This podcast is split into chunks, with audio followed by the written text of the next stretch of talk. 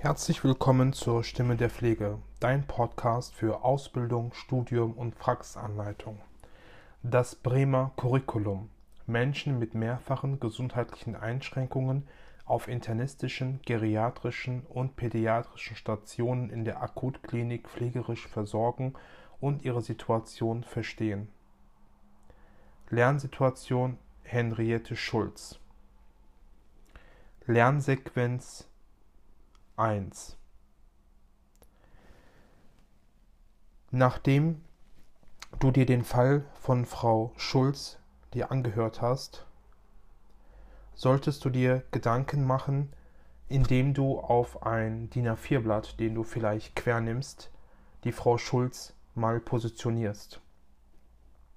Hör dir das Interview genau an. Du merkst, dass Frau Schulz der deutschen Sprache nicht mächtig ist und das Hören etwas Aufmerksamkeit von dir verlangt. Versuche Überschriften zu finden, die du um Frau Schulz herum selbst definierst, was zu ihrer Biografie gehört. Das kann ihre Kindheit sein, das kann ihr Umgang mit ihrer Erkrankung sein, das kann auch ihr familiärer Zustand sein, den sie ja zum Teil dort berichtet. Also alles, was Frau Schulz letztendlich beschäftigt. Nachdem du dir die Gedanken gemacht hast und dir ein Mindmap gestaltet hast, in dem du eine Übersicht bekommst, um was es bei Frau Schulz geht, möchte ich hier nochmal ein paar wichtige Punkte zum Thema Biografiearbeit und narratives Interview erklären. Biografiearbeit das hast du dir auch schon sicherlich angehört. Beim Podcast Biografie geht es letztendlich darum, dass wir die Biografie des Menschen, den wir betreuen und den wir pflegen, in die pflegerische Handlung mit einbeziehen müssen. Und die narrativen Fragen, die du in diesem Interview quasi ja auch gehört hast, verlangen, dass Frau Schulz viel von sich spricht viel von sich erzählt. Doch das Hören eines Interviews erfordert andere Aufmerksamkeit, als wenn wir einen interviewten Menschen zusätzlich zum Hören auch noch sehen und erleben. Denn die Emotionen wie das Lachen in, in diesem Interview, ob es ein herzliches Lachen ist oder ob es ein ironisches Lachen ist, oder die weinerliche Stimme, ob es eher die Traurigkeit ist oder ob diese Person tatsächlich beginnt zu weinen.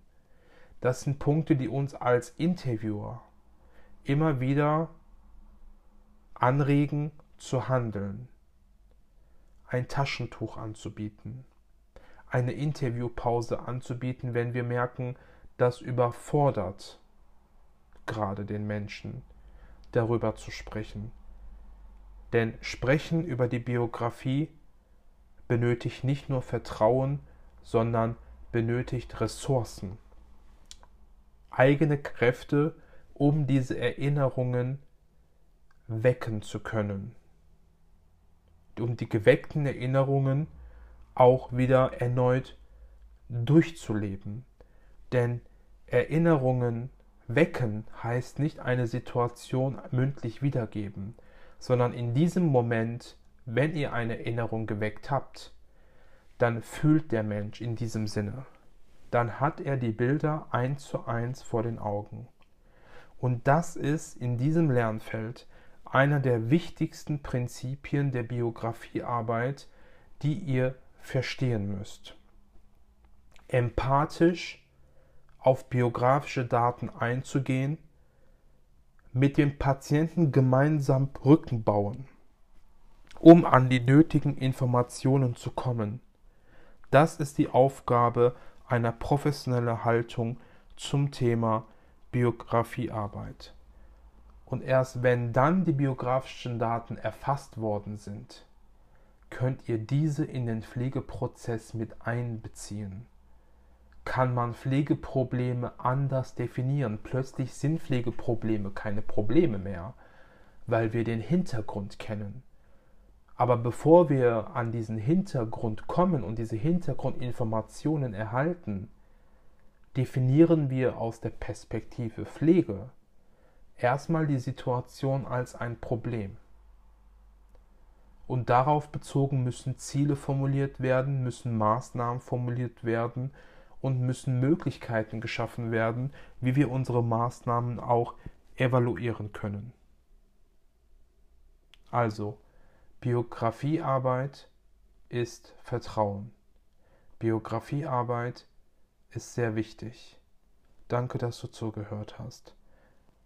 Die Stimme der Pflege, dein Podcast für Ausbildung, Studium und Praxisanleitung.